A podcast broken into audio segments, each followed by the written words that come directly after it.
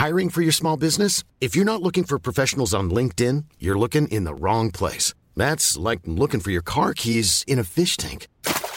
LinkedIn helps you hire professionals you can't find anywhere else, even those who aren't actively searching for a new job but might be open to the perfect role. In a given month, over 70% of LinkedIn users don't even visit other leading job sites. So start looking in the right place. With LinkedIn, you can hire professionals like a professional. Post your free job on linkedin.com slash people today. Letras Libres presenta Cine Aparte con Fernanda Solórzano. Bienvenidos a Cine Aparte y gracias por darle play a esta nueva entrega. Hay películas que son algo así como lobos en piel de oveja y esto en cierto modo es el caso de la multiaclamada Everything Everywhere All at Once o en español Todo en todas partes al mismo tiempo de los directores Daniel Kwan y Daniel Scheinert, quienes se hacen llamar a sí mismos los Daniels. Vamos, llamarla lobo en piel de oveja es tal vez un poco exagerado, hiperbólico, incluso injusto, me refiero solo a que se trata de una película que plantea formas nuevas de percibir no solo el cine, sino el mundo, pero se sostiene en una tradición más bien conformista de películas que recurren a la receta infalible de apapachar a su público con finales felices y con finales sentimentales. No estoy para nada en contra de las películas emotivas, faltaba más, además de que hay muchos aspectos valiosos de Everything Everywhere All at Once los cuales también voy a abordar aquí, es solo que tengo mala disposición hacia el cine o hacia la literatura que busca romper esquemas o que dice romper esquemas, pero que en un último momento cede, retrocede. Esa falta de consistencia me deja un poco de mal sabor. En fin, esta opinión no va a ser muy popular porque, como quizá ya lo saben, Everything Everywhere All at Once ya está siendo coronada como la película del año, ha roto récords de taquilla, ha sido muy alabada por la crítica. Estas últimas dos cosas son eh, cosas que muy pocas veces suceden al mismo tiempo. Es decir, es todo un fenómeno. Y parte de ese fenómeno es que si alguien no expresa el mismo nivel de entusiasmo que otros, esto se malinterpreta como rechazo total a la película, lo cual es una forma más de sacar las cosas de, de dimensión. Me curo en salud de antemano porque es un poco cansado ser caracterizado como el hater de una película. Esto es falso, no tiene sentido. Así que no caigan ustedes en las trampas baratas de la polarización intentar describir la trama de Everything, Everywhere, All at Once de una forma más o menos ordenada o lineal, pues eh, de inmediato traiciona la intención y el espíritu de una película que describe la existencia de universos simultáneos, paralelos, multiversos. A la vez era imposible replicar el formato caótico de forma deliberada de esta película, así que aquí va un intento de bosquejo, de argumento de Everything, Everywhere, All at Once. Los protagonistas de esta película son los miembros de la familia Wang, que son inmigrantes chinos establecidos en California, dueños de una lavandería, de una tintorería, plagada de problemas fiscales. La familia está conformada por Evelyn, interpretada por Michelle Yeo, cuya trayectoria como actriz a películas de artes marciales y sobre todo aporta, aporta a la película una dimensión autorreferencial, de la que ya también voy a hablar. Está compuesta también por su esposo Waymond, interpretado por Kei Hui Wan, y por la hija adolescente de ambos, una chica llamada Joy, interpretada magníficamente por Stephanie Shu. Para mí es ella quien aporta los momentos más disfrutables de la película, encarnando distintas versiones del mal y del cinismo en distintos universos.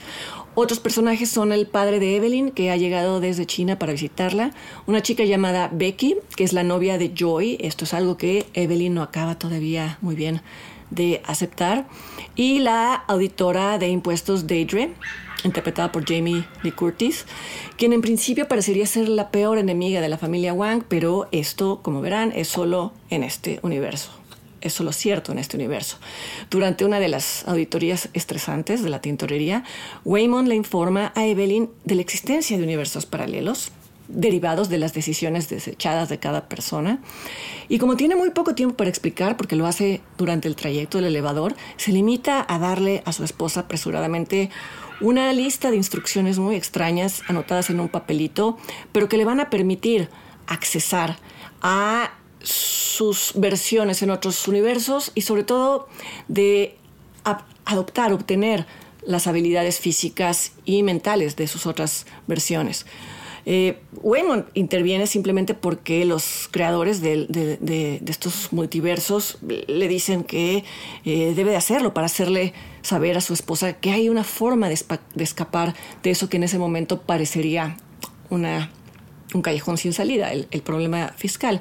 Pero una vez que Evelyn comienza a experimentar eh, las vidas que hubiera tenido o que tiene en otros universos, descubre verdades amargas. Por ejemplo, que su hija Joy en verdad es su enemiga porque es el ente más perverso, un ente que se ha salido de control y que tiene poder sobre todos los demás universos. También descubre, por ejemplo, que la auditora eh, Deidre fue su pareja en otra dimensión y esto dejó eh, pues una mala relación entre ambas.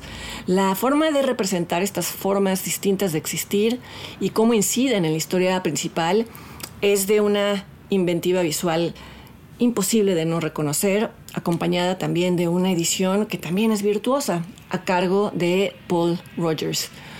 Con todo esto, y aquí viene el primer pero, lo que funciona muy bien durante una hora incluso menos, no tarda en sentirse repetitivo y es que esto de habituarse pues es propio del cerebro humano y es algo casi cruel considerando, eh, vamos, todos los esfuerzos y, y todas las malabares formales de esta película. A la vez es un formato que responde perfectamente a las nuevas formas de consumir y de digerir información audiovisual, es decir, en fragmentos muy breves. Es lo que en parte explica la buena recepción que ha tenido la película en taquilla y es también la razón por la que una película que tiene secuencias largas y reposadas se percibe como aburrida. Pero bueno, insisto, incluso dos horas y media de cortes de edición constantes que para dar la sensación de variedad eh, recurren a acelerar la cámara o a volverla lenta, eso también termina por sentirse plano. Algo que decir muy en favor de esta película es que a diferencia de otras de ciencia ficción que tuercen las líneas temporales, y cuyos personajes entregan monólogos interminables para explicar estas reglas. Inevitablemente pienso en Tenet de Christopher Nolan. Esta película no lo hace con la solemnidad de, por ejemplo, Tenet, sino que asume el absurdo y también es por eso considerada una comedia, una comedia que tiene muy buenos momentos cuando los Wang intentan entender qué es lo que está pasando o cuando se ve el contraste entre la personalidad de los miembros de esta familia y los roles extravagantes que encarnan en, otros universos. Es el caso del adolescente Joy, como mencionaba hace, hace unos minutos. Pero bueno, una vez más, la repetición desgasta el efecto siempre. Las primeras veces que los personajes dicen cosas como this is weird o esto es extraño, para referirse, por ejemplo, a las instrucciones para accesar a sus alter egos o a sus otras formas de existir, uno como espectador aprecia y disfruta la conciencia que tienen ellos del absurdo, pero a la centésima vez que lo dicen, pues el recurso deja de funcionar. Algo más que esta película asume, y eso también se agradece, y como ven estoy cumpliendo la promesa de rescatar lo que en mi opinión es lo mejor de esta película, es la influencia de otras decenas de películas, influencias que a veces son guiños, a veces son homenajes, algunas veces son explícitos, como es el caso de eh, un universo donde el protagonista de la película Ratatouille de Pixar no es una rata, sino un mapache. En otros casos simplemente se recrean secuencias icónicas como la del primate, los primates y el monolito en la película 2001, Odisea del Espacio, de Stanley Kubrick. Y sin embargo, la referencia más obvia y más recurrente es a la película El tigre y el dragón del director Ang Lee del año 2000, protagonizada por la propia Michelle Yeoh. No es solo que se recreen escenas de esa película, sino que una de las vidas paralelas de Evelyn es la de una actriz mundialmente reconocida por su actuación en una película de artes marciales, es decir, ella misma. Hay también muchas referencias atmosféricas y visuales al cine de Wong Kar Wai, sobre todo en The Mood for Love. Y por último, pero por supuesto, hay un reconocimiento a Matrix de las hermanas Wachowski, no solo en lo visual, sino al centro mismo de la, de la premisa si ustedes vieron esa película, recordarán que los personajes eran capaces de, en cuestión de segundos, descargar programas que eran en realidad habilidades que les eran ajenas, por ejemplo, para manejar un, helicóptero. Matrix cumplió ya más de 20 años, es una película de 1999, así que bueno, pues no, no hay mucho nuevo bajo el sol. Al principio de la cápsula dije que Everything, Everywhere, All at Once era exhaustiva en lo visual y que eso era innegable, para bien y para mal, innegable como otras virtudes que, eh, por ejemplo, no sé, el desempeño de los actores en lo que son prácticamente bits de algunos segundos en los que parecería imposible construir algo parecido a un personaje y lo logran. Pero decía también que había en esta película algo inconsistente y me refería a que dentro de un empaque de novedad y de riesgo y de posibilidades viene envuelto el mensaje, entre comillas, de que la mejor vida es la que uno tiene, aun si no es muy feliz en esa vida, y que la postura más valiente siempre va a ser la resignación, o como decimos en México, hacer de tripas corazón. No estoy en contra de ese mensaje, entre comillas, ni es mi trabajo evaluarlo, solo me parece un poco convencional para una película que presume de todo lo contrario.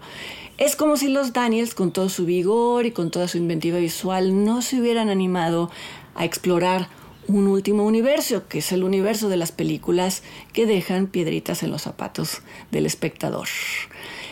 Everything Everywhere All at Once de los Daniels está en todos los cines alrededor, eh, haciendo honor a su título. Y yo los invito para que me acompañen la siguiente semana aquí a otra entrega de cine aparte. Hasta entonces.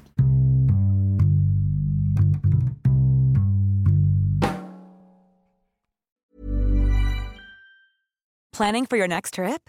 Elevate your travel style with Quince. Quince has all the jet setting essentials you'll want for your next getaway, like European linen, premium luggage options, buttery soft Italian leather bags, and so much more. And is all priced at 50 to 80% less than similar brands. Plus, Quince only works with factories that use safe and ethical manufacturing practices. Pack your bags with high-quality essentials you'll be wearing for vacations to come with Quince. Go to quince.com/pack for free shipping and 365-day returns.